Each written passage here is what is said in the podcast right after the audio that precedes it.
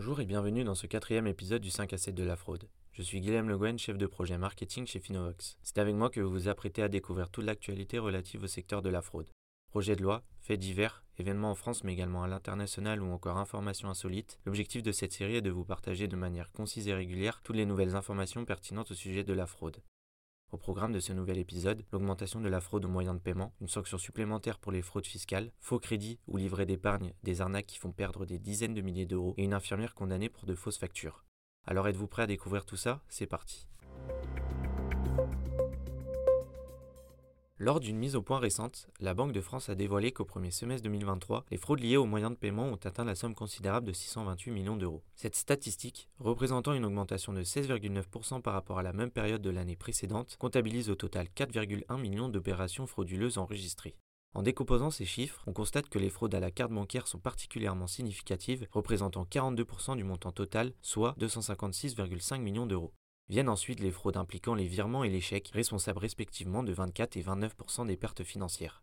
Dans ce contexte, même si l'Observatoire de sécurité des moyens de paiement se félicite de la baisse du taux de fraude sur tous les types de paiements par carte, Denis Beau, le président, interpelle les banques. Il les incite alors à intensifier leurs efforts pour combattre la fraude, en mettant notamment l'accent sur la nécessité de simplifier les procédures de contestation et d'opposition afin de renforcer la sécurité des transactions bancaires.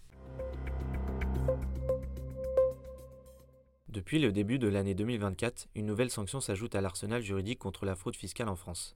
Le Parlement a adopté une mesure permettant de retirer les crédits et réductions d'impôts aux contribuables reconnus coupables de fraude fiscale aggravée. Cette sanction, introduite par la loi de finances 2024 et effective depuis le 1er janvier, vise à compléter les peines existantes prévues par le Code général des impôts, notamment pour des fraudes liées à l'impôt sur le revenu ou l'impôt sur la fortune immobilière. Cette peine additionnelle applicable uniquement aux fraudes commises après le 1er janvier 2024, est limitée dans le temps. Elle ne peut excéder 3 ans après l'année de condamnation.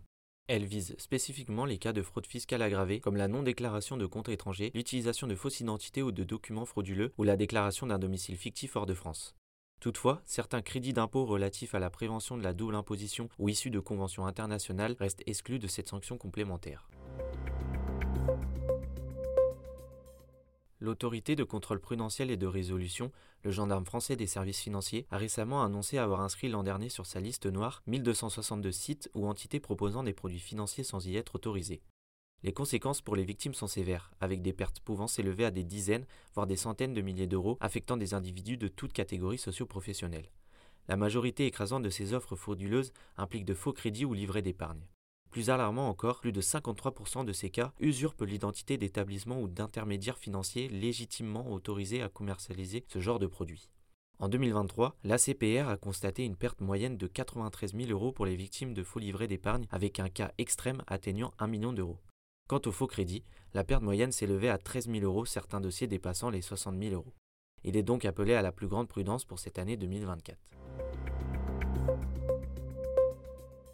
28 mois de prison ferme pour escroquerie aggravée. C'est entre 2021 et 2022, pendant la pandémie du Covid-19, qu'une infirmière de Nice, âgée aujourd'hui de 31 ans, décide de falsifier des bordereaux de vaccination et d'envoyer à la CPM de fausses factures.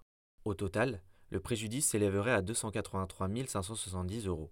Condamnée à trois reprises par le passé pour des faits quasiment similaires, elle serait déjà interdite d'exercer en clinique. C'est donc le jeudi 25 janvier que le ministère public a requis 4 ans de prison, dont 2 avec sursis, pour cette infirmière ayant affirmé les faits. C'est la fin de ce 5 à 7 de la fraude, merci de l'avoir écouté.